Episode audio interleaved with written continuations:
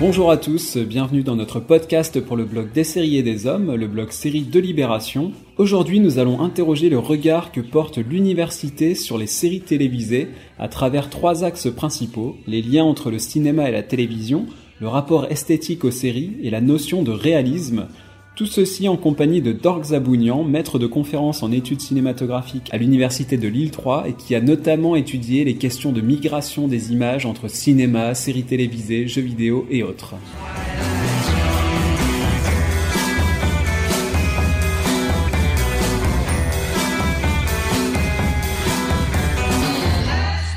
Bonjour Dorg déjà, très heureux de vous recevoir dans ce podcast. Alors, ce qui m'intéressait euh, dans le fait de vous recevoir pour, euh, pour cette discussion, donc le, le, blog, lui, est des séries et des hommes, est consacré aux séries, mais on s'intéresse évidemment à tout ce qu'il y a autour. Euh, moi, je suis notamment les études universitaires, les essais, euh, le rapport au cinéma, etc.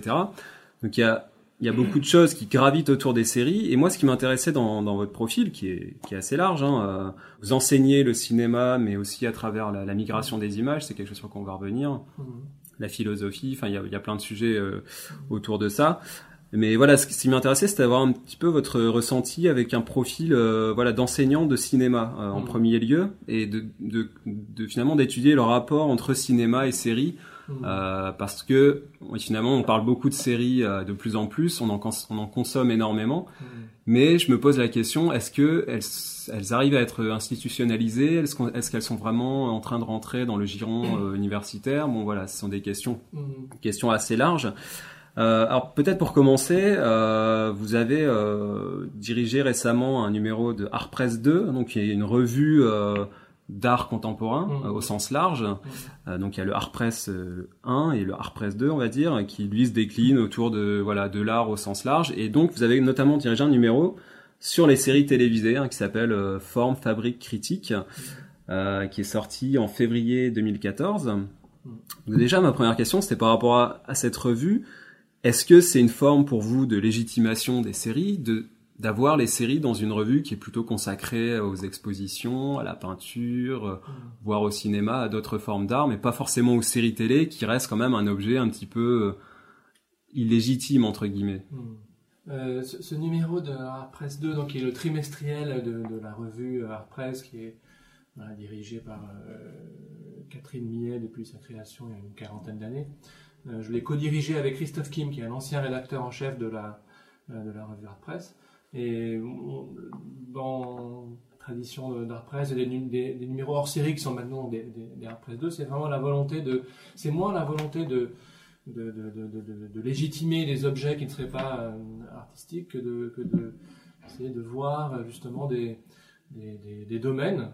Alors ça peut être des domaines de l'image, mais ça peut être aussi des domaines euh, qui sont pas forcément ceux de ceux de, de l'art. Voilà, il y en a actuellement sur sur le football, il y en a eu sur la, la, céramique, qui est un art par ailleurs. Euh, il y en a eu sur euh, la prostitution aussi récemment. Donc, euh, c'est d'essayer de, de, de, de c'est une revue aussi qui essaie de, cartographier, disons, un champ de, réflexion sur des objets qui ne sont pas forcément euh, cinéma, euh, artistiques. Mm -hmm. euh, il y a eu un art presse 2 aussi sur le cinéma contemporain, c'est-à-dire au pluriel, qui était un numéro sur les, différentes formes filmiques aujourd'hui, qui sont celles, bon, les formes diffusées en, des films diffusés en salle, mais aussi toutes les variations de, migration d'images vers le, musée ou des formes brèves, euh, etc. Euh, là, sur les, sur les séries télé, donc euh, le sous-titre, hein, vous l'avez rappelé, c'est forme, fabrique, euh, critique. Euh, c'était le, le, souci d'essayer de, de bah, déjà de s'intéresser à voilà, ce phénomène qui est absolument exponentiel aujourd'hui. Les, les, séries ont une histoire, hein, comme vous le savez autant que moi, mais c'est vrai que je pense qu'il n'y a jamais eu autant de séries produits, diffusés à un niveau mondial, hein, pas simplement euh, euh, aux États-Unis, même si le numéro euh, se focalise essentiellement sur les séries américaines. américaines mm -hmm. Donc on aurait pu faire aussi une extension du côté de, de l'Asie, en Afrique, en Amérique du Sud, en Israël, etc. Il y a beaucoup de productions aussi. On passe par Raoul, Raoul Ruiz hein, quand même. Oui, il y a une sur, Ruiz, oui, il y a une texte de, très bon texte de Cyril Béguin sur, mm -hmm. sur Raoul Ruiz.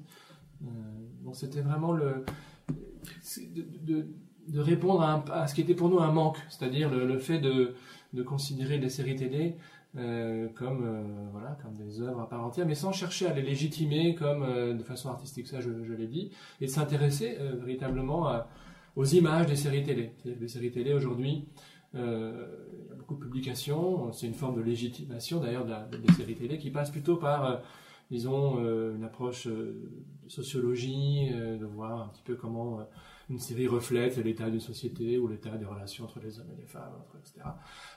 nous, on, inclut aussi euh, ici et là cette, dimension euh, sociologique, anthropologique, économique aussi, mais euh, en se focalisant sur voilà comment par exemple, comment des cinéastes s'emparent de la forme sérielle et expérimentent des nouveaux, nouvelles manières de filmer. En gros plan, par exemple, ou bien qu'est-ce que c'est que, que, travailler pour un metteur en scène de cinéma qui a l'habitude de format de 1h30 à 2 heures sur une temporalité qui s'étend sur 10, 13 euh, épisodes, c'est-à-dire euh, parfois 15, euh, voire 20 heures de, mm. programme. Donc c'est vraiment essayer de rattacher cette série-là à un travail de, création filmique. pas forcément d'ailleurs du côté des cinéastes, il y a un article là-dessus hein, que j'ai écrit sur le passé, comment des cinéastes comme Gus Van Sant, David Fincher ou Martin Scorsese font le pas du côté de la série télé, mais c'est aussi de, de là c'est une manière de de rendre à, la télévision la sa spécificité de, médium, de voir aussi comment euh, des formes peuvent être inventées, créées de la part de ceux qui ne sont pas des, réalisateurs euh, consacrés, euh, mais qui ont malgré tout un chemin, qui, tracent un chemin dans le domaine des, séries télé. Et d'ailleurs, certains d'entre eux, comme Alan Taylor notamment, passent maintenant du côté de la réalisation de longs long métrages de fiction. Alors sur la légitimation, c'est intéressant ce que vous dites parce que, euh, comme vous dites, donc il n'y a pas une volonté de dire voilà, on va consacrer le numéro aux séries, donc la série est, on va en dire le 8 art ou des choses comme ça. Mais en même temps, je trouve que la sortie de ce numéro, bah, implicitement, elle, elle participe à cette légitimation, sans le, sans le forcer, sans mettre le pied dans la porte, mais naturellement. Alors que on a une presse qui est vraiment euh, au niveau des séries en crise, parce qu'en gros vous avez les, revues euh, ados euh, qui continuent à sortir, et à côté de ça vous n'avez plus rien. Donc c'est un vide total. Et mais par contre vous avez des nouvelles formes qui sortent. Par exemple récemment on parlait d'un MOOC qui s'appelle SOAP. Voilà, c'est une forme de, mélange entre book et magazine qui sort. et qui, ce qui m'avait étonné, c'est que dès son édito, il remettait sur le sur le tapis le fait que la série aujourd'hui est légitime, il faut il ne faut plus euh, la sous-estimer, etc. Donc, par le fait de le dire, finalement, il y avait encore cette impression qu'il fallait le dire, et donc que la série n'était pas un objet naturellement reconnu et, et légitimé. Donc, si vous voulez, je trouve qu'on est, on est encore à cette étape-là, et moi je trouve que ce numéro, euh, bah, il est intéressant en ça, c'est que voilà, le fait d'avoir une revue comme ça d'art contemporain, alors vous l'avez dit, qui, s'intéresse à divers sujets, et bah je trouve c'est voilà, c'est une, c'est une petite marche en avant qui est faite euh, sur la légitimation de la de la série.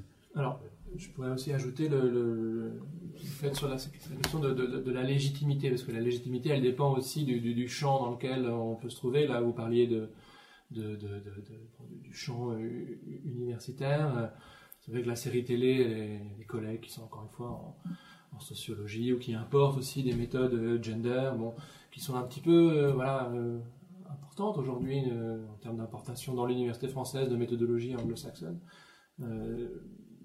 il y a tout un travail à faire, c'était un peu le souhait avec ce, numéro, de, par exemple, de faire en sorte que, euh, que, des séries télé puissent être euh, l'objet de cours, ce qu'on appelle des cours d'analyse d'image. Mhm.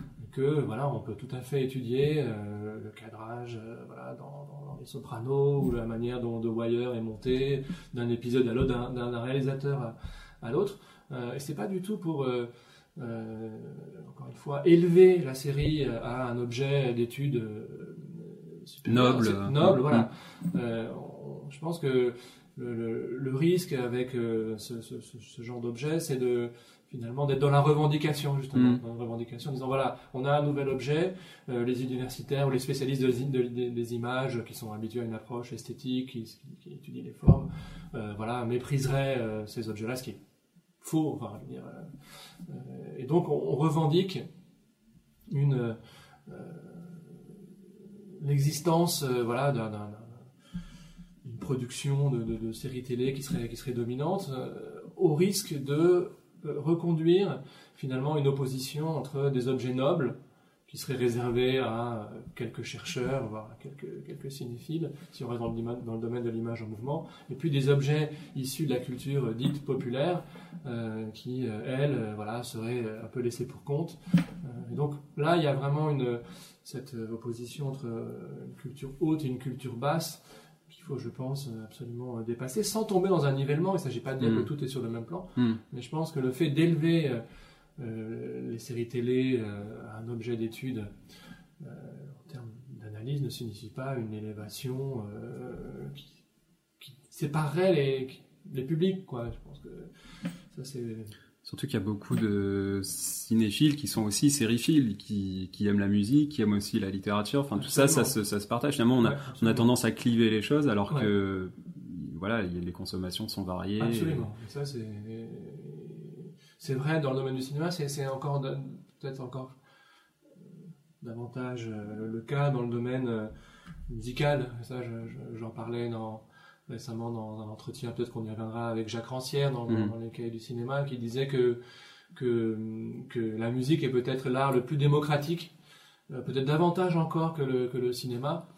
puisque le, voilà, ça choque personne qu'un un mélomane, par exemple, puisse écouter du Mozart et ensuite passer à, à, du rap ou mm. voilà ça choque ça choque personne alors que euh, en cinéma euh, la, séparation entre genres est encore beaucoup plus encore forte. Et, et on peut moi j'aime les auteurs canoniques de l'histoire du cinéma voilà, et j'apprécie aussi euh, beaucoup des, séries dont les réalisateurs sont moins connus mais ça passe effectivement un peu moins bien.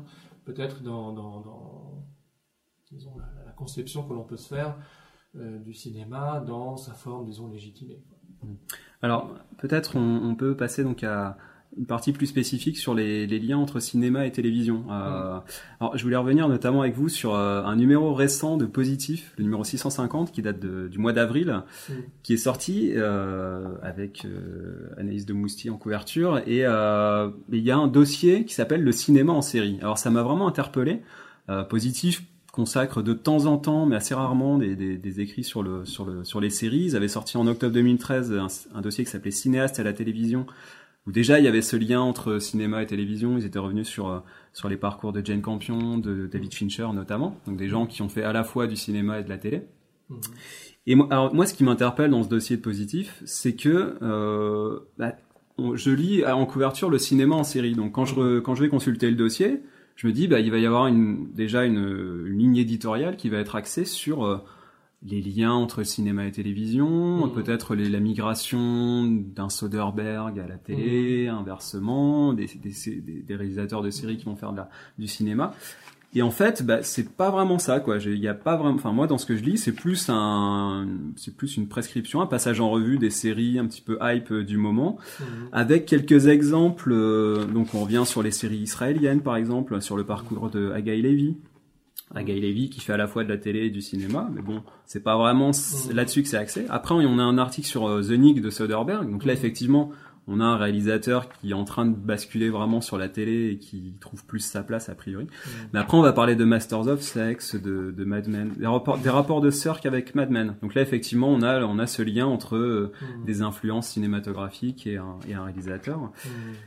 Mais voilà, ce qui m'interpelle dans ce genre de dossier, c'est que je, finalement, je ne comprends pas l'appellation le cinéma en série. Je ne sais pas ce que ça veut dire quand finalement le contenu du dossier en lui-même euh, évite ces questions-là, ne prend pas vraiment parti, il n'y a pas vraiment de, de, prise de position. Euh, comment se positionne une revue comme Positif aujourd'hui par rapport aux séries Alors, comment vous, vous, appréhendez ça? Est-ce que c'est un, un, faux débat Est-ce que le cinéma en série, ça veut dire quelque chose? Est-ce que... Euh, est-ce qu'il y a une légitimation à, appeler un dossier comme ça pour finalement faire un passage en revue de série mm. dans une revue euh, historique comme, euh, comme positif euh, Et d'ailleurs, les cahiers du cinéma ont aussi abordé mm. de temps en temps les séries, de plus en plus. Mm. Voilà, ce rapport entre des revues historiques du cinéma et, et l'objet série télé. Alors, si on considère ce, dossier, on n'a pas le temps d'entrer dans le détail, et puis moi je ne vais pas parler à la place des, non, non, bien sûr. Des, de, de, de, positifs. D'après ce que vous avez énuméré là, c'est, une série de cas. Euh, en fait, euh, c'est voilà, un souci de, de, voir voilà, des, soit des rapprochements, des comparaisons entre des cinéastes du passé comme, comme Douglas Sirk et puis une, série contemporaine, soit de voir le passage d'un cinéaste comme Soderbergh qui, a, qui dit avoir abandonné le cinéma pour ensuite passer vers, vers le, la forme sérielle à la télévision. Donc c'est, je pense que le dossier est constitué autour d'une série de, cas. Euh, je pense qu'il faut l'appréhender comme, euh, comme tel. Euh, peut-être que la différence avec les cahiers du cinéma, mais je ne veux pas tomber dans la... Le fameux combat historique entre le cahier du cinéma entre les deux revues. Est, positif, mais si l'on considère, je, sais qu'il y avait eu un dernier, voilà, c'était l'été 2009 ou 2010, les cahiers du cinéma avaient fait tout un dossier sur les séries télé, notamment avec des textes de Jean-Sébastien Chauvin, qui justement, euh, comme vous l'avez rappelé tout à l'heure, essayer plutôt de, mettre en perspective historiquement euh, le, cinéma et les séries. C'est-à-dire qu'il faut savoir qu'il y a vraiment une histoire hein, des, rapports entre séries télé et, euh, cinéma, bon, qui, naît aussi avec voilà, Alfred Hitchcock, qui, voilà, des années 50, passe du côté de la télévision, même s'il continue à faire euh, à faire des films. Donc là, c'est vraiment un premier, premier croisement. Et ce qui est intéressant de voir dans ce premier croisement, enfin, c'est fondamental entre l'histoire, entre cinéma et, série, c'est notamment le rapport à, à, l'argent et à l'économie. C'est-à-dire que si, si Hitchcock euh, va du côté de la télévision, euh, ça c'est aussi une des hypothèses avancées par Louis Korecki, qui est un, grand cinéphile en, hmm. France, même s'il a critiqué la, cinéphilie française c'est aussi pour des questions euh, d'argent. Et ce qui est intéressant de voir, c'est comment Hitchcock intègre complètement euh, euh, les, les, réquisites, les attendus de ces, de ces producteurs, hein, qui, qui, disent, voilà, on est dans un petit format, donc le montage doit être différent que dans une salle de cinéma, il doit être plus rapide si on veut saisir l'attention. et je pense que la mise en perspective historique doit aussi prendre en compte, l'évolution du regard du spectateur et du téléspectateur. Peut-être que ce qui manque dans les dossiers que les revues spécialisées peuvent faire, c'est justement de donner un souffle historique à, cette, à, cette, à ces rapports cinéma et, et série, euh, tout en prenant en compte justement l'évolution des conditions de perception, l'évolution aussi des, oui, des, regards. Euh, alors ça, ça, prend en compte, euh, oui, comme je l'ai dit, le dispositif, la taille de l'écran. Euh, Aujourd'hui, voilà, quand vous prenez le train, vous voyez des gens qui regardent des séries sur des écrans encore plus petits qu'un écran de, de, télévision. Et donc là, il y a une dimension sociologique et anthropologique euh, qui, doit être menée tout en suivant cette recherche sur d'invention formelle. je pense qu'un des, tâches d'une revue de cinéma, positif ou, ou, les cahiers du cinéma, c'est de bien garder en tête, je pense, ces, ces différents axes, c'est-à-dire de, dire voilà, ce sont des images en mouvement, ce sont des gens qui les pensent, avec des, poules de scénaristes derrière, etc. Euh, ce sont aussi euh, un monde économique hein, avec une expansion des, séries, et puis ce sont des conditions de perception aussi euh, qui, qui, varient. Et je pense que moi, ce qui m'intéresse en tant que voilà amoureux des séries, mais aussi enseignant-chercheur, c'est de voir comment aussi les, les, créateurs de séries, euh, mais aussi les, cinéastes qui font le pas vers les séries, intègrent euh, ces évolutions-là. C'est-à-dire que quel type de montage va être expérimenté par un cinéaste qui a plutôt l'habitude de faire des longs métrages de fiction, euh, comment un créateur de séries comme voilà, David Chase par exemple prend en compte l'évolution du téléspectateur contemporain, etc., etc. Donc c'est je pense que le, cinéma en série ou bien des numéros spéciaux sur les séries euh, devrait euh, euh, étendre le plus possible les champs d'investigation pour un moment les croiser au niveau de, voilà, de ce qu'on voit et de ce qui est inventé, bien formellement au niveau des images qu'au niveau des, des histoires que ces séries vont raconte ou prétendent nous raconter. Alors justement, les, les, cahiers du cinéma, je note euh, ces derniers temps, euh, intègrent de plus en plus euh, la série. sur Hitchcock, ils étaient revenus sur un livre qui était sorti sur les, les épisodes que lui-même avait réalisés, et il les repositionnait d'une certaine manière dans l'œuvre, dans la filmographie au sens large de Hitchcock. Donc là, je trouve qu'il y avait un parti pris qui était intéressant, de dire voilà, mm. quel, comment se positionnent finalement des ce qu'on pourrait considérer comme des œuvres secondaires, des, des, des, mm. épisodes de séries télé tout en sachant que euh, on sait que pour Psychose, c'est en gros l'équipe technique, euh, les mm. techniciens euh, qui ont travaillé sur sur Alfred Hitchcock présent. Donc il y a mm. voilà ces, ces, ces rapports entre les deux. Alors justement, c'était l'objet de mon ma, prochaine question. vous parliez de, de peut-être on peut parler de cette, cette migration des images. Hein, c'est un des points que vous avez abordé. Vous avez notamment lors d'une journée d'études qui s'appelait Auteur amateur de séries télévisées, qui s'est tenue à Paris Diderot le 5 décembre 2014. Et vous avez euh, fait une présentation donc, qui s'appelait Du film à la série télé, euh, Nouvelle migration des images. Hmm. Qu'est-ce que ça veut dire finalement concrètement euh, la migration des images hein, hmm. entre, entre cinéma et télévision? Un, petit exemple, Noah Hawley qui a écrit tous les épisodes de Fargo, la série. Série adaptée d'un film, lui, il, revendique le fait de concevoir chaque épisode comme un film. Donc il emploie ce terme film. Donc peut-être, euh, voilà, quelle est euh, pour vous cette, cette migration Est-ce qu'elle est descendante entre cinéma et télé? Est-ce qu'elle est, elle, elle, peut remonter aussi? Quel, quel, est la, le rapport entre cinéaste et euh, télévision? Alors le, terme de migration, moi je l'ai utilisé. en fait, il, il, a été utilisé dans une autre mise en relation des images. C'est un terme qu'on a utilisé notamment pour peu constater ce phénomène qui est de plus en plus fréquent d'ailleurs du passage des images euh, en mouvement euh, de la salle vers le musée. Alors ça se manifeste aujourd'hui par euh, des expositions monographiques de plus en plus fréquentes. Il y en a eu sur, sur Federico Fellini, il y en a une actuellement à la Cinémathèque française sur Antonioni. On a parlé de migration des images. C'est Raymond Bellour notamment qui lui parlait des, a fait une, exposition en 1990 au Centre Pompidou, qui est une exposition un peu matricielle, qui s'appelait Passage des images, mais qui prenait en compte aussi euh, l'art vidéo, pas simplement le cinéma, euh, Chris Marker, etc.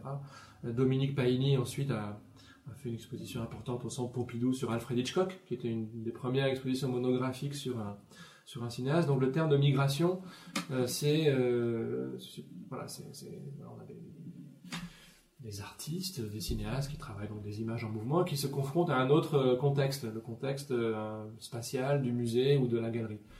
Euh, et, moi, là-dessus, je, demande toujours qu'est-ce qui se passe dans ce passage, dans cette migration? Qu'est-ce qui change dans la tête, ou pour, les créateurs, quand, de lors qu'ils quittent un, domaine, un dispositif habituel comme celui de la salle, on a l'habitude de voir leurs films, vers un autre, en l'occurrence le musée. Donc là, ce terme de migration, euh, c'était aussi de voir quel type d'expérimentation font les cinéastes dès lors qu'ils passent d'un travail euh, de, long métrage euh, à, alors on retrouve la question de l'écran ou des formats, à au petit écran.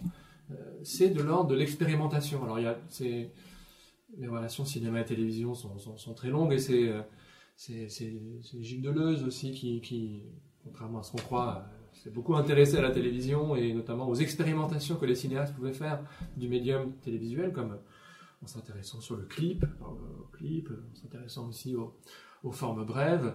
Euh, qu'est-ce que les cinéastes trouvent dans le médium télévisuel qui peuvent leur servir de relais à de nouvelles inventions, comme dit Deleuze, à de nouvelles expérimentations euh, créatrices.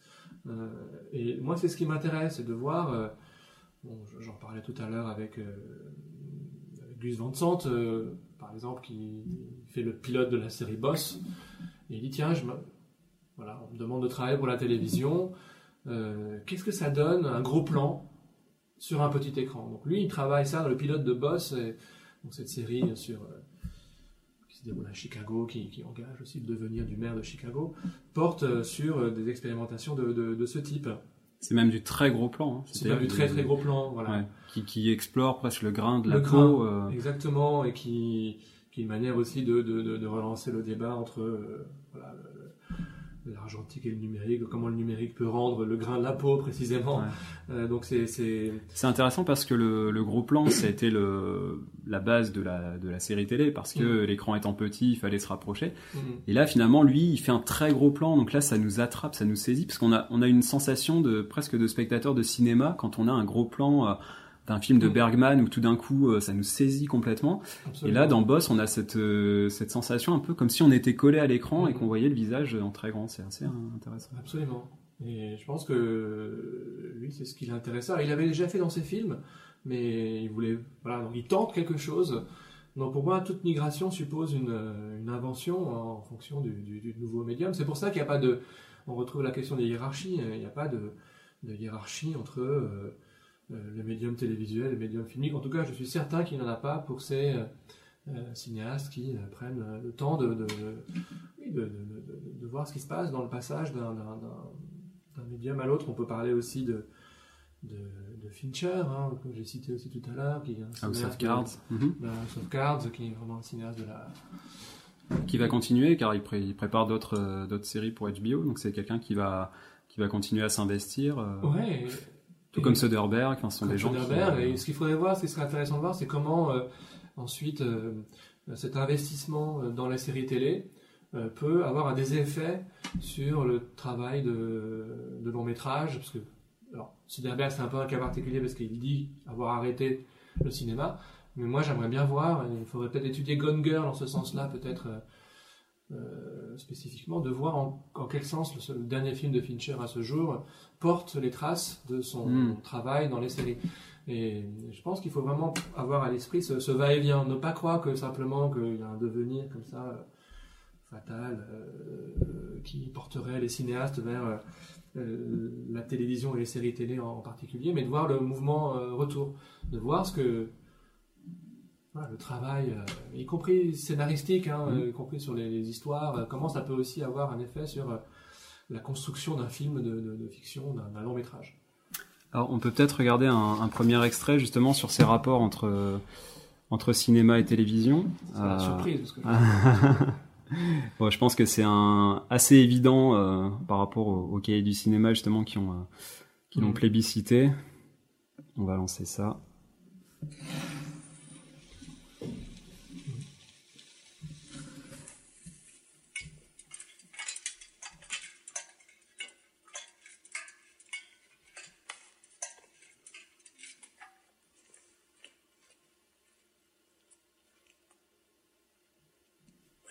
ce que je vous ai dit Cette bête arriver là toute seule. Il n'y a, a pas d'accès. Il y a des ouvertures, mais ils sont inaccessibles pour elle. C'est du sang humain dans la vache, mon commandant. Quoi vous dites Il y a du sang humain dans la bête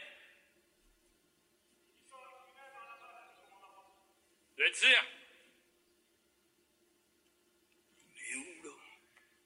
Bête humaine, c'est du Zola, mon commandant. On n'est pas là pour philosopher, euh, Carpentier. Alors, on vient de voir un extrait donc, de, Petit Quinquin qui a été euh, premier au classement euh, des films de l'année des cahiers du cinéma. Qu'est-ce qu'on vient de voir là finalement? Moi, c'est une question que, que, je continue de me poser. C'est une mini-série pour Arte par Bruno Dumont qui a été présenté en version euh, longue à Cannes, mmh. Euh, qui a été euh, plébiscité par la, critique cinéma, qui a reçu un, accueil dithyrambique, mmh. qui ensuite a été diffusé sous la forme de quatre épisodes sur Arte. Et comment finalement, c'est une question qui revient sans cesse, mais c'est intéressant de la poser, comment positionner cette, cette œuvre? Bruno Dumont, lui, il explique que bah, on l'a contacté, on lui a proposé ça lui, il a dit OK, euh, mais moi je le fais sur le mode un, peu burlesque, euh, je vais mm. expérimenter. Justement, on parlait d'expérimentation. Pour lui, ça a été un champ d'expérimentation euh, qui va avoir une place fondamentale dans son œuvre, parce que derrière, il va faire un mm. film qui va être aussi un peu sur ce registre un peu tragicomique. Donc finalement, voilà, quelle est, ce, quelle est la nature d'un objet un peu hybride comme, comme Petit Quinquin pour vous? Bah, ça, ça, ça... Je pense qu'il faut respecter les, les, les, la diversité des expériences proposées par un, un, un fil, appelons-le encore ainsi, comme, le petit quinquin. Euh, il faudrait demander à Dumont ce que lui, ce que lui il en pense. S'il établit une hiérarchie entre ces différents euh, régimes euh, d'expérience. C'est-à-dire que c'est sûr que voir le petit quinquin en festival euh, sur plusieurs heures dans une salle de cinéma et le voir euh, échelonné comme ça, euh, moi c'est l'expérience que j'ai faite euh, euh, à la télévision sur, euh, sur Arte. Ce sont deux, types d'expériences complètement différents. Là, ici, euh, dans l'extrait que vous avez euh, montré, et c'est peut-être une, des particularités de la, de la série, si on considère que c'est une, série télé, c'est justement l'insertion du, temps long aussi dans le médium euh, télévisuel. Et ça, je pense, c'est, vraiment important de le, de le, de le signaler, cette, cette longueur dans- de, ce plan. euh. Et donc, je pense qu'il faut, euh, Parce que là, faut- dans il faut le plan, prendre acte de cette diversité des, Mm. des, des- des régimes et après chacun y trouve, je pense, sa, sa, sa, sa préférence. Peut-être que les, les critiques des, des cahiers du cinéma euh, ne peuvent le voir uniquement en, en salle de cinéma, ils sont peut-être gênés de le, de le voir de façon morcelée comme ça. euh. Mais je pense que le morcellement, il est aussi euh, discuté, euh, ça il faudrait demander à Arte, mais à Dumont, il est peut-être discuté aussi avec euh, entre le réalisateur et, la chaîne, le moment où, à quel moment on coupe l'épisode, etc. Ou voir aussi avec dans le travail d'écriture si, si Dumont avait anticipé aussi euh, cette euh, projection en, en quatre, en quatre soirées. Euh, donc d'après ce que lui a expliqué, il s'est quand même conformé à cette, à cette forme. C'est-à-dire Mm. qu'il a quand même écrit quatre épisodes ouais. Qui se tiennent avec euh, plus ou moins un début et une fin. Mm. Et euh, sans qu'il y ait une notion de cliffhanger, c'est pas une série euh, d'action, mais euh, Mm. il a en tout cas pris en compte cette, cette notion d'écriture télé, en, en Mm. quelque sorte, Mm. tout en ayant eu un discours très critique et très agressif Mm. sur l'état de la télé. donc il est arrivé. Mais bon, voilà, moi je trouve sa, sa position très intéressante. Et vous l'avez dit, ce, ce rapport au temps, parce que là dans l'extrait qu'on a vu, Mm. on voit qu'il monte l'escalier. C'est long, c'est long, ça dure, et euh, il y a peu de mots échangés finalement. Mm. Et ce rapport aux acteurs aussi qu'il a, qu'il a pu expérimenter. Oui, Vous savez cette, cette anecdote sur le, sur le, donc cet acteur qui Ouais. s'appelle, euh, j'ai son nom, Van der Weyden. Ouais. Euh, donc c'est Bernard Pruvot, l'acteur, Ouais. et euh, il, il retenait pas son texte. Et donc Mhm. Bruno Dumont expliquait qu'il lui avait mis une oreillette Ouais, et qui lui dictait son texte, mais que du coup il y avait toujours un décalage. euh, alors c'est un peu dans la continuité des, des travaux de, de- de Bruno Dumont, mais je trouve que c'est intéressant parce que finalement là il peut encore expérimenter des choses tout en étant sur une diffusion de télé. Quoi. Tout à fait, mais je pense qu'il faut dire, vous avez employé un terme qui est revenu là tout à l'heure aussi, le terme de contrainte. Et ça, je pense, pour les, pour les jeunes euh, générations, les, les- les jeunes cinéastes, je pense qu'il faut vraiment jouer avec les contraintes. Il faut, il faut pas euh, se dire, euh, enfin, de toute façon, le- cinéma est un, est une industrie aussi. On est confronté à des problèmes de capitaux énormes. Je pense que, d'ailleurs, des jeunes, jeunes générations cinéastes anticipent aussi ces problèmes de, de- de rapport à l'argent, à l'économie du cinéma qui est en plein bouleversement. Et, et c'est intéressant de voir que quelqu'un comme, comme Dumont, justement, euh, intègre ces contraintes et va même à la rencontre de ces con- contraintes. Et en joue et il propose, il dit voilà, si c'est quatre parties, bon, bah, je, vais, je vais découper en, en conséquence. Euh, si j'ai peu de, si j'ai peu de budget, bah, je, vais, je vais travailler avec les acteurs. euh, euh, voilà, non professionnels, je vais, je, vais, je vais intégrer aussi ce nouveau rapport à l'acteur, etc. Bon, il y a, y a un- je pense que la, création, l'expérimentation est indissociable des contraintes que, que, que l'on rencontre. Et c'est vrai que dans les cours, aussi les cours de cinéma à l'université, dans les écoles de cinéma, je pense qu'il faut vraiment insister sur ces, ces contraintes. On parlait des contraintes économiques tout à l'heure avec Hitchcock qui se confronte à son producteur de l'époque, dans les années 50. Ben voilà, il les intègre complètement, ce qui n'empêche pas de faire des, des, chefs-d'œuvre. Alors, passons peut-être sur une partie sur le, rapport esthétique aux séries. Euh, on parlait de, de ce numéro d'Art Press 2, et c'est euh, bah, c'est notamment un des points que vous soulevez euh, dans, dans l'édito. Alors, je cite, vous dites euh, Rarement nous mobilisons la description d'un plan ou le découpage d'une séquence quand nous échangeons avec des amis ou des proches sur la série télévisée du moment. Et je trouve ça très vrai. C'est-à-dire que quand on discute de séries euh, avec des amis, euh, sur les réseaux sociaux, etc., on va parler de tel événement, de tel rebondissement, de tel cliffhanger. Dans Game of Thrones, on va parler de la mort d'un personnage. euh, et finalement, on va très peu parler de d'un plan qui dure, Mm. du- d'un très gros plan, du- donc d'une échelle de plan, Mmh. euh, du rythme, euh, de la musique. On va en parler, mais plus parce qu'on va avoir le titre de tel tel groupe Mm. euh, vedette. Donc, c'est quoi? C'est c'est le fait que finalement, voilà, on en discute entre copains. Il n'y a pas cette cette notion là. Mais dans le comment ça vous l'inscrivez dans le dans le champ universitaire, justement. Est-ce que l'uni- l'université, elle, elle peut apporter ça Mm. par l'analyse de scène, par euh, Mm. tout ce travail qui est fait sur le cinéma, de voilà, de changer ce rapport et de- d'aborder l'esthétique des séries en tant que telles, Mm. parce que on a aussi des très belles séries, on a des choses très formatées, mais on a des, des séries euh, qui ont des voilà des, des vraies euh, audaces formelles. Mm. Donc ça, c'est un point, peut-être, Mm. c'est un champ qui reste à explorer Ah oui. aujourd'hui. Je, je, prendrai- je vais, je vais revenir à, à l'université où, voilà, où l'approche esthétique, c'est une approche qui est sensible aux, formes d'expression et, est importante, même si au niveau des séries, elle est un petit peu en, retrait aujourd'hui. Et là, je suis d'accord avec vous, il y a tout un travail à faire.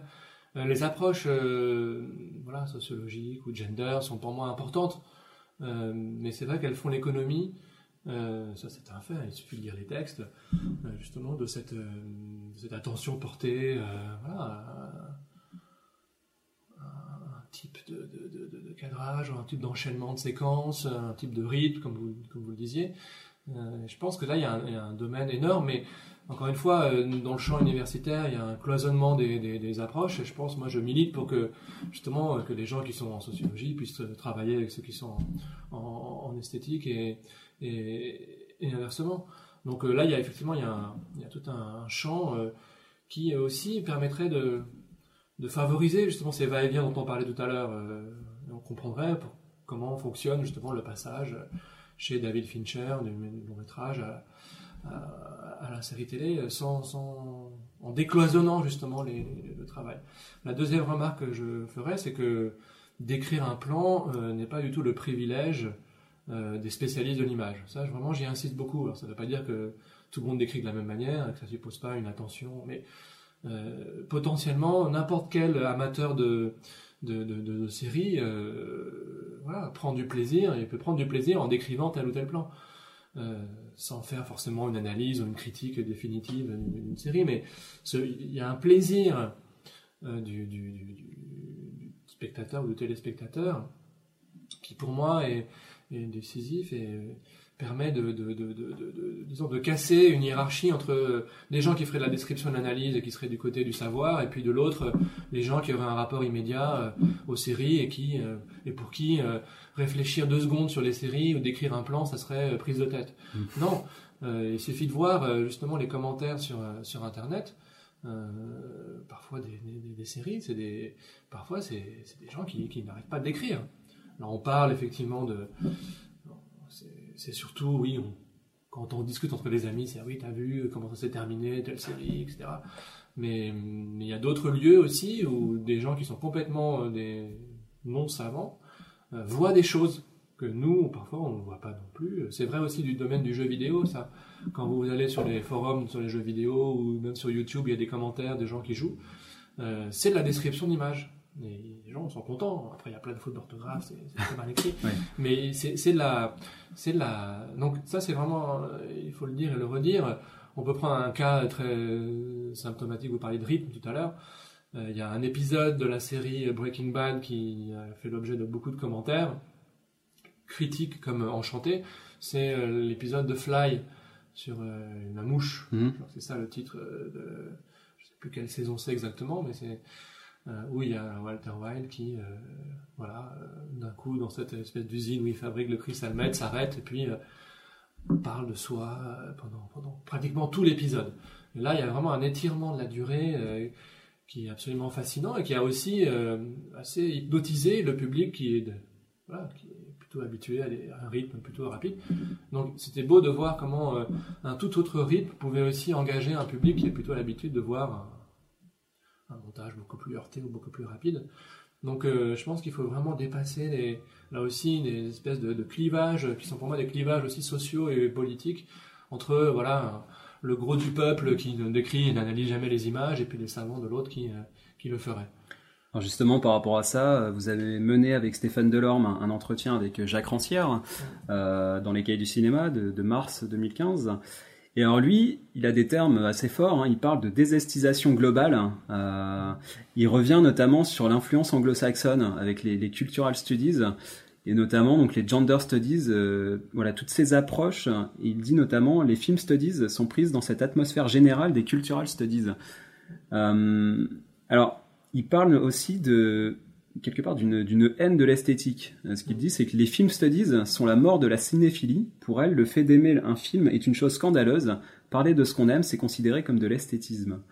Euh, et donc ça, évidemment, on peut l'appliquer aussi aux séries. euh, souvent, moi, j'entends euh, des commentaires sur les séries où où on rejette finalement l'esthétisation. On dit là, c'est de l'image trop léchée, ça veut faire comme du cinéma, c'est c'est de la télé, c'est pas c'est pas du cinéma.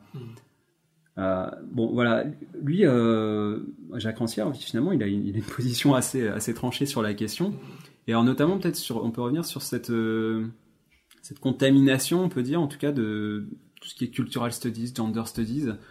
Est-ce que ça ça recouvre pas finalement le, cette approche esthétique en, en, en tirant bah, le cinéma, mais par extension le- les séries vers d'autres d'autres choses? Sur The Wire, par exemple, on a une toute une approche sociologique sur la série, énormément. Et on a complètement euh, mis de côté le, bah, le rapport à l'image, ce que nous voilà, ce que nous montrait finalement la série euh, Mm. dans sa façon d'être faite. Ouais, ouais. Non, mais ça, c'est vrai que c'est une tendance générale. Là, je crois que Jacques Rancière, euh, c'est sa parole. Hein. Nous, on l'a interrogé avec Stéphane Delorme là-dessus et on l'a laissé parler. Et effectivement, il pense que qu'il y a cette, euh, cette importation de méthodologies euh, qui sont nées bon, en Angleterre et aux États-Unis et qui, et qui, sont, euh, qui sont importantes aussi. Euh, moi, je, je, je pense que c'est voilà, les, les cultural studies, euh, dans justement l'étude aussi de, du rapport à la culture populaire dans, dans les années 70-80 en Angleterre, ça a été vraiment très, très important. Ensuite, les, voilà, le développement des, des gender studies aux, aux États-Unis par rapport au mouvement de, de reconnaissance des droits de la femme, c'est Mhm. vraiment aussi important. Après, c'est vrai que la- je pense que ce que critique Jacques Rancière, et moi je, le, je partagerai son, son point de vue là-dessus, c'est les effets que ça produit euh, dans des, ce qu'on appelle au sens presque bourdieusien du terme, quoi, des champs. Que dans il y a des champs comme ça d'études, et c'est vrai que si on regarde le champ des, des séries télé, et ça, ça contamine aussi un petit peu le, champ des études cinématographiques, mais moi je suis pour justement le- la- la diversité des points de vue, donc moi ça me gêne pas tant que ça, sauf quand précisément euh, euh, le, le- le- le- le contenu prend le dessus sur euh, la forme. C'est ça. Si on, si on en reste à des catégories qui sont pour moi un peu trop grosses, mais de fait, c'est ce qui est en jeu dans euh, le constat que fait Rancière et puis dans votre sentiment aussi. C'est que on, finalement les, les, les, les séries et bon, les images en mouvement du cinéma aussi deviennent des prétextes pour parler euh, voilà, d'un état de la société, de la représentation de la femme dans tel ou tel euh, domaine ou euh, la façon dont les hommes sont, sont, représentés dans, dans, dans tel autre. Et c'est dommage parce que moi je pense que c'est, enfin c'est dommage au sens où c'est très important de le faire, mais c'est dommage que, que, que, la séparation soit, soit, soit si forte avec une approche sensible à la manière tout simplement dont voilà, ces, ces, catégories de personnes sont, sont, sont montrées, comment elles sont prises dans un, enchaînement de, plans, euh, comment, elles sont construites au niveau narratif aussi. euh, donc euh, là, je pense qu'il y a un gros malentendu en fait, que moi je, milite dans, mes enseignements, dans, les textes, etc., pour que, ces nouvelles approches prennent en compte la dimension de, l'image et que ceux qui sont dans le domaine de l'esthétique et peut-être un peu trop loin de ces nouveaux questionnements intègrent aussi. Hmm. Et ça ne veut pas dire que, enfin, que l'esthétique serait coupée du monde ou coupée d'un monde social, économique, politique, historique, pas du tout. Ça, c'est aussi un autre malentendu qui est entretenu aussi par euh, voilà, certains représentants de ces, de, ces, de, ces, de ces courants en disant voilà, euh, nous on parle euh, des questions de genre parce que ça n'a pas été fait du côté de l'esthétique. Euh, non, on a la cinéphilie française, parce que c'est elle aussi qui est un petit peu en ligne de mire de ces approches-là. C'est ce que rappelle Rancière. La cinéphilie française n'a pas cessé de, de, parler de ces questions-là. Il suffit de lire les, les textes de André Bazin euh, sur la télévision, euh, dans les cahiers du cinéma, qu'on- qui sont pas repris, des textes qui sont pas repris euh, la plupart du temps dans, les, dans le recueil de Qu'est-ce que le cinéma, qui, qui est un tout petit. Mmh, qui est un échantillon de- de ces échantillon textes, de, de milliers de textes de, bien Bazin. Bah, Bazin, il fait, des, il fait de l'étude de genre, il parle de la façon dont les femmes sont représentées, il y a un texte sur les speakerines, il parle du rapport érotique que l'on peut entretenir à la télévision. Donc, c'est pareil, si on prend le texte de Serge Danet, c'est omniprésent, hein, comment, euh, voilà, comment, comment l'homme est représenté, un phallocentrisme à la télévision, dans le cinéma, un machisme, etc. Tout ça, ce sont des questions que, que, des gens qui font partie de la cinéphilie euh, et, qui ont été très importants pour le développement de l'approche esthétique en France, voilà, ont intégré. Donc c'est le travail qui nous reste à faire, que soit pour les séries télé ou pour le cinéma, c'est de, lever ces malentendus et de faire en sorte que des, passerelles se, se, passent.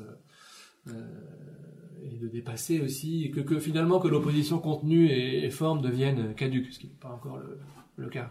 Et alors, euh, Jacques Rancière euh, note notamment, relève un, ce problème au niveau universitaire, parce qu'il dit, quand les choses entrent dans le domaine universitaire, elles y entrent par le filtre de la sociologie, le fait de, les considérer comme des phénomènes sociaux et pas comme des phénomènes esthétiques. Donc pour lui, il y a aussi ce, ce rapport universitaire à, l'objet, alors que ce soit un film ou une série, qui mmh. fait qu'on va l'approcher plus comme un objet sociologique, mmh. peut-être délaisser, euh, c'est ce qu'on disait, ces, ces chapelles entre sociologie, gender studies, cultural studies, et puis mmh. l'esthétique. Voilà, c'est peut-être euh, un manque de communication entre ces différents courants. Euh, oui, je, je pense, mais ce que, ce que, ce que veut dire Ancien là, il prétend pas du tout faire une histoire, disons, de l'université, du rapport aux disciplines artistiques. Je pense que c'est un, c'est un constat hybride, c'est-à-dire c'est entre bon, euh, ce qui se passe à l'université par rapport à l'époque où lui, il a pu connaître l'université. C'est quelqu'un aussi qui, qui, a beaucoup écrit sur la littérature. Donc, euh, quand on voit l'importance des études littéraires en France, qui vraiment accordé de l'importance au texte. Euh, Ensuite, euh, voilà, ça a été les départements de cinéma aussi en France se sont déployés autour de cette, en donnant une importance oui, à, l'œuvre, au film, à la manière dont il a été créé. Alors qu'aujourd'hui, c'est vrai qu'il y a peut-être a un renversement qui, s'opère à l'intérieur de l'université où c'est moins, disons, voilà, les, les, protocoles de création, les processus d'invention qui sont mobilisés que les tout ce qui relève des conditions de réception aussi de ces, travaux. Euh, donc là, là aussi, il y a une autre dichotomie un peu trop, trop, franche ou évidente entre, euh, d'un côté, un domaine de la création qui serait de l'ordre voilà, d'un plaisir esthétique, et puis de l'autre, la réception qui serait, voilà, qui prendrait à bras le corps la question des rapports entre art et série télé, et puis société. Euh, là aussi, ce sont des, je pense, des, malentendus, des obstacles même épistémologiques pour faire avancer euh, le débat. Et pour revenir à ce qu'on disait tout à l'heure, je pense que ceux qui créent ne cessent pas de penser les conditions de réception dans lesquelles, euh, du monde, euh, enfin, les conditions de réception des images, de l'imagerie, des stéréotypes, etc., et de l'intégrer dans leur, dans, leur, dans leur film ou dans leur réflexion mmh. sur leur métier de cinéaste ou de réalisateur de séries. Alors, je voudrais qu'on aborde un, dernier point, c'est euh, cette notion euh, sensible de réalisme. Alors, je mets ça entre guillemets. Euh, c'est un mot qui revient beaucoup, notamment par rapport à, on l'a dit, c'est cultural studies. Le, on a parlé très souvent de, de miroir de la société hein, concernant mmh. les séries, le fait qu'elles reflètent une réalité. David Simon, qui a créé The Wire, est devenu un référent euh, pour tout ce qui concerne Baltimore. Hein. Euh, récemment, on a vu hein, les, émeutes qu'il y a eu à Baltimore. Il a été consulté. Euh, mais David Simon a un rapport un peu ambigu parce que lui, il est journaliste à la base. Il a mm. beaucoup travaillé. Il a écrit un, plusieurs essais sur la question. Il a enquêté. Il a intégré une équipe policière. Il a fait des investigations. Donc, il a un vrai bagage là-dessus. Et en même temps, sa série et ses séries, même au pluriel, viennent interroger la société et c'est par ce prisme-là aussi qu'on vient l'interroger. Donc euh, c'est un rapport un peu un peu ambigu. Mais alors, je voulais vous montrer un, autre extrait, mais alors là pour le coup ça serait euh, pas une série américaine, on va une série française, une autre série française. C'est euh, une série récente qui s'appelle Le Bureau des légendes, qui a été diffusée sur euh, sur Canal+. Et on va juste regarder un petit extrait du dernier épisode de la saison où on a un petit cours simplifié de géopolitique. Euh, donc je vous montre ça, puis on peut-être en discute euh, juste après. Les choses changent très vite. D'être entré il n'y a pas très longtemps, mais depuis, le jeu, le nouveau grand jeu a complètement changé. Les règles ont été inversées. Avant, il y avait la Syrie et les Américains. Et nous. Aujourd'hui, il y a la Syrie les Américains contre l'État islamique. Syrie, Russie, Iran, tout le monde va être dans le même camp contre l'État islamique. Il faut parler d'ici peu de temps, les Américains vont choisir je ne sais quel intermédiaire pour parler avec les Syriens. Ils vont pas leur parler directement. Mais nous, aujourd'hui, dans le nouveau grand jeu qui se met en place, on est à l'arrière du minibus, au fond. On ne veut pas nous voir, on ne veut pas nous parler. Quai d'Orsay vouloir demander d'agir pour la libération de Nadia El Mansour. Et là, bah, je- Alors je coupe là parce qu'après on part euh, vraiment dans l'intrigue euh, de la série. Euh, alors bon, moi je suis pas assez spécialiste euh, des questions géopolitiques pour euh, pour savoir si ce qui est dit est, est vrai, est réaliste, est authentique, est crédible. Enfin, je sais pas quel adjectif employer. En tout cas, ouais, je trouve ça intéressant parce que on a une série qui est donc une série française récente euh, sur Canal+, mais quand même qui a grande diffusion et qui aborde l'État islamique, donc des questions euh, dont on parle énormément dans l'actualité aujourd'hui.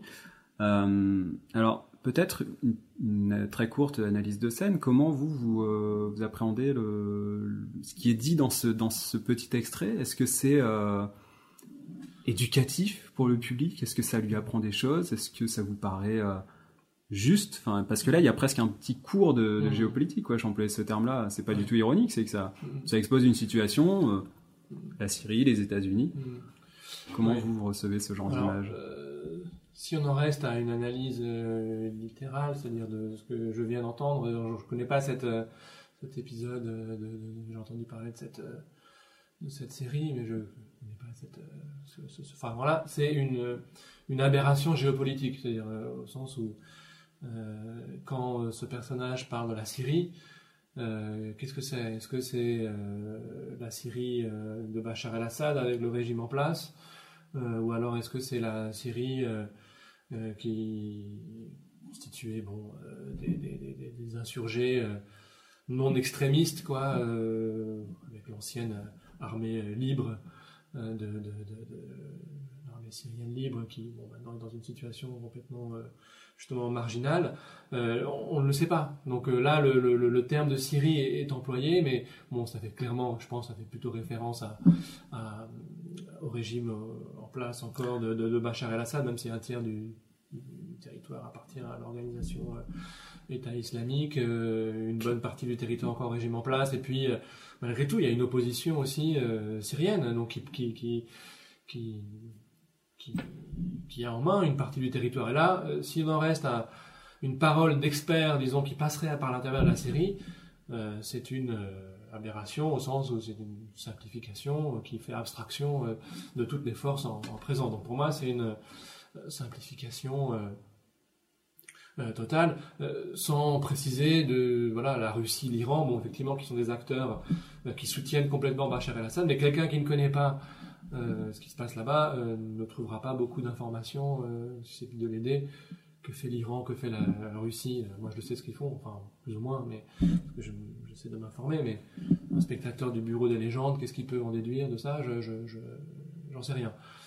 Euh, mais La série, euh, en tout cas, euh, évidemment, hein, on est dans la simplification. Il ne Mm. s'agit pas de dire à nos auditeurs que en regardant le Bureau des légendes, vous allez tout connaître de la situation euh, en Syrie et via l'État islamique. Mais en tout cas, la série cite à plusieurs reprises Bachar el-Assad. On a même un personnage qui est un cousin de Bachar el-Assad, donc Mhm. il tisse une fiction par rapport à ça. Bon, ça vaut ce que ça vaut, mais en tout cas, euh, je trouve que la, elle a l'audace de, de citer des noms euh, existants et de s'inscrire dans un vrai contexte. Mhm. Je pense euh, en comparaison à des séries que, que j'aime beaucoup, hein, que j'ai Mhm. beaucoup aimé comme 24 ou, euh, ou Homeland. Mhm. Euh, 24 a, par exemple, inventé un État au Moyen-Orient pour éviter de froisser qui que ce soit. Homeland a un, un peu, un peu ambigu parce qu'on a un générique avec des images où on voit Mhm. Obama, on voit euh, une femme voilée, on voit des Mhm. drones, etc. Donc on a un vrai contexte euh, so- sociopolitique et en même temps la série aussi ne euh, s'inscrit dans des vrais pays, en Afghanistan, etc. Mais euh, invente des dictateurs, des on a Akani, enfin on a des personnages que totalement fictifs. Donc là, on est quand même à un niveau supérieur, je trouve, dans, dans- dans le sens où euh, on s'inscrit dans un vrai contexte, sachant que c'est une poudrière. c'est- je pense que Mhm. quand on est auteur, ça doit être assez euh, assez complexe d'aborder euh, d'aborder ces questions-là. En général, c'est raturé par Ouais. un correcteur. euh. Ouais. Il, faut voir, je pense que la situation française américaine, c'est des situations tellement euh, différentes. Il faut voir si c'est pas une forme euh, d'opportunisme de la part de la série. Il faut avoir les discussions avec Canal+, parce que c'est une série Canal+, je Oui, crois. tout à fait. De voir, voilà, est-ce que euh, dans, le, dans le cahier des charges, il n'est pas indiqué, euh, voilà, vous devez parler de l'actualité pour euh, paraître contemporain, c'est possible. Euh, la grande différence avec, euh, je pense, les, les Américains, c'est que, et là on retrouve la question du, du, du réel dont, vous- dont vous- Ouais. dont on parlait tout à Mhm. l'heure, c'est que il y a vraiment aux États-Unis, je pense, bon, ça, je suis pas le premier à le dire, mais je pense qu'il faut y revenir là-dessus, une coexistence entre le réel et, et, la fiction. C'est le va-et-vient entre, entre les deux euh, extrêmement fort. Bon, ça, ça, ça, ça, ça vient aussi de, de, l'importance de Hollywood dans la constitution aussi euh, de, de, la nation américaine, de, son unité, de son expansion. Euh, et euh, on n'a qu'à voir aussi euh, euh, comment de, la fiction, euh, et les séries en particulier, euh, trouvent aussi des, des, des, des, échos dans, dans le monde politique, pas simplement au niveau des, spectateurs quand, quand la Maison Blanche tweet par exemple, euh, ne nous dites pas ce qui se passe euh, au début de, de, de House of Cards, Cards, parce qu'on on veut savoir, donc ça c'est une manière aussi de dire que, que la, la fonction suprême américaine regarde aussi la série. Euh, mais je pense que je, je, je, je, je pense que cette coalescence entre le réel et la fiction est sensible aussi, par exemple, sur des questions autour de la torture. Hein, On n'a qu'à voir comment euh, euh, George Bush se, se justifie euh, euh, après coup de, de, de la torture euh, que les États-Unis ont pratiquée à un niveau euh, sans précédent. euh, Obama, après, vous voulez dire. après le, non, après le 11 septembre. Ah, pardon. ouais. Et Obama a continué. A c'est ça. continué, ouais. voilà. Ouais, ouais. Mais quand, euh, quand Bush se justifie, il se justifie presque de la même manière que Jack Bauer dans, euh, que dans la série 24. Est-ce que euh, vous ne tortureriez pas quelqu'un euh, qui est sur le point de menacer le, le territoire américain? C'était exactement l'entretien que après sa présidence, quand il avait quitté la présidence, euh, exactement les propos que George Bush avait avait tenu. Donc c'est très différent parce que là-bas, ce que les Américains appellent le narrative, c'est-à-dire la façon dont la, la- la construction narrative ou l'aspect de la fiction intervient dans le monde politique est complètement il faudrait le- à chaque fois le voilà, l'étudier dans le détail mais alors qu'en France euh, ce narratif l'équivalent ça serait le storytelling Mm. qui a euh, beaucoup plus mauvaise presse Mm. c'est-à-dire que c'est vraiment plutôt péjoratif euh, quand on voit les textes de c'est Christian Salmon qui avait à l'époque dans le journal Le Monde une chronique qui s'appelait Storytelling. C'était vraiment un point de vue péjoratif sur la façon dont justement la fiction vient court-circuiter les vrais problèmes. Alors, il avait raison, c'était une manière aussi de, de- de ne pas poser des problèmes, comme aux États-Unis, hein, quand Barack Obama et David Simon parlent des émeutes aux États-Unis, c'est une manière aussi de cacher les vrais problèmes qui sont à l'origine de ces émeutes. On peut rappeler que donc cette petite vidéo est passée sur Internet où finalement on a euh, un- une inversion du rapport entre euh, Obama qui est interviewé, Mhm. qui se fait interviewer par euh, David Simon, Voilà. Qui a cette, euh, pour moi toujours cette double casquette, journaliste et euh, auteur de série. Mhm. Donc euh, on est vraiment là dans une ambiguïté très ouais. américaine pour le coup. Complètement. Ça, c'est un entretien que les auditeurs euh, de votre émission devraient regarder parce que c'est c'est c'est- c'est complètement incroyable, y compris dans la mise en scène. Il faut regarder cette vidéo en prenant soin aussi de voir dans quel clair-obscur se trouvent les deux interlocuteurs, Barack Obama et, euh, et David Simon. Avec dans le fond, donc il y a vraiment, euh, on a l'impression qu'ils sont dans l'obscurité, donc il y a une espèce de dramatisation de la scène, et avec derrière les conseillers d'Obama qui prennent des notes. Euh, Et donc là aussi, hein, ce, ce lien entre l'action politique et puis, bon, c'est vrai que David Simon était journaliste, et puis, et puis la, la, la, la, la fiction voyez, qui émane de The Wire est complètement euh, gommée. Justement, euh, peut-être un, un dernier euh, extrait bah, d'une série de, de David Simon. Euh, alors, on parle beaucoup de The Wire. Moi, j'aime beaucoup aussi ce qu'il fait à côté. Euh, on- je trouve qu'il n'a pas fait que The Wire. Il a fait The Corner, qui était une très belle série sur le bah, sur la sur la drogue et sur la la rue et la, la, la déchéance de la drogue. Et euh, l'autre l'extrait que je voulais mon- vous montrer, c'est euh, un extrait de c'est une mini-série qu'il a faite qui s'appelait euh, Ge- Generation Kill. On est euh, en 2003, on a l'invasion d'Irak par le, le premier bataillon de reconnaissance des, des marines. Et à un moment donné, il, euh, il donne des vivres et, et des bouteilles d'eau à la population irakienne. Et on a une jeune femme qui les interpelle. Je vous laisse euh, écouter cet extrait.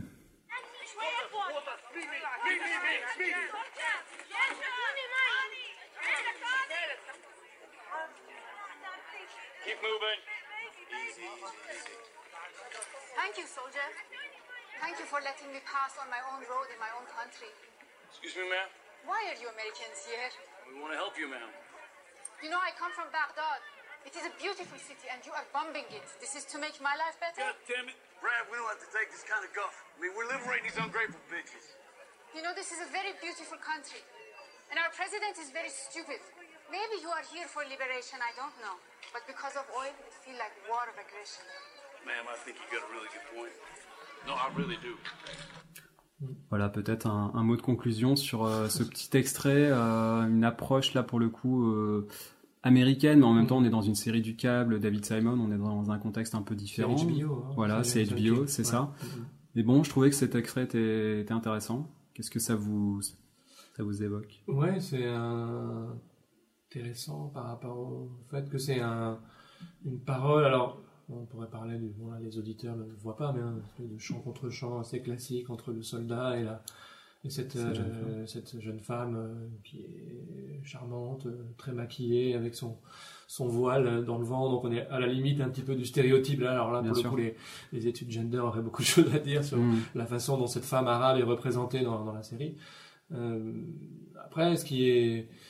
Voilà, il faut voir la, la diffusion de ce type de... Alors là, pour le coup, si on étudie en termes de message et non pas en termes d'analyse d'image, parce que c'est deux choses différentes, euh, c'est vrai que c'est, une parole qui n'est pas très... très qui n'était pas très hum, diffusée aux, aux États-Unis pendant la, pendant la, la, la guerre en, en Irak. euh, et on pourrait faire un parallèle avec la- le film de Brian De Palma aussi, Redacted, qui, qui disait autrement, alors de façon moins explicite que ce dialogue le laisse entendre, qu'il s'agit effectivement d'une agression américaine.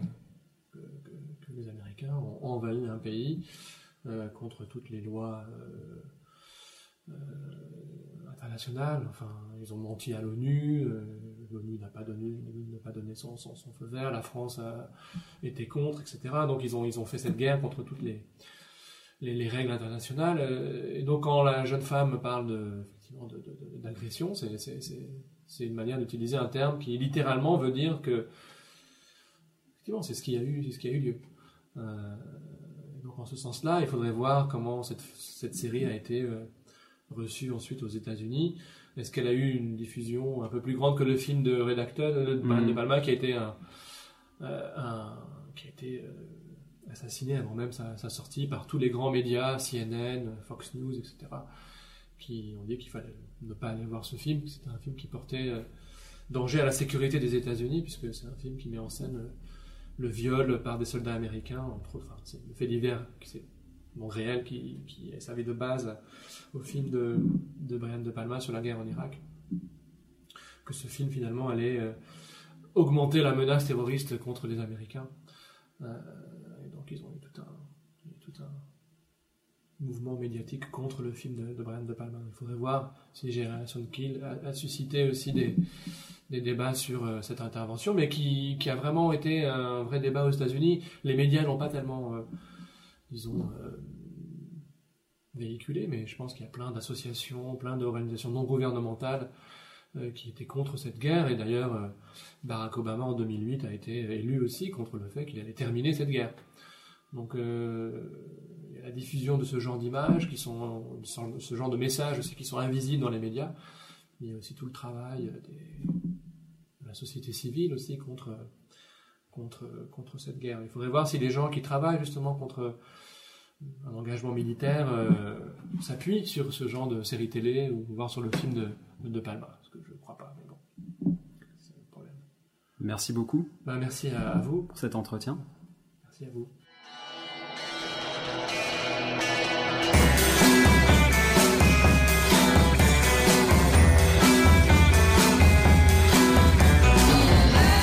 Merci à tous de nous avoir suivis dans ce podcast. Vous retrouverez les références aux différentes œuvres et aux ouvrages mentionnés dans ce podcast sur le blog, dans le billet qui sera consacré à ce numéro. N'hésitez pas à y laisser vos commentaires et vos questions. Vous pouvez également nous contacter via les réseaux sociaux sur la page Facebook et le compte Twitter des séries et des hommes. On se retrouve très bientôt pour reparler de séries.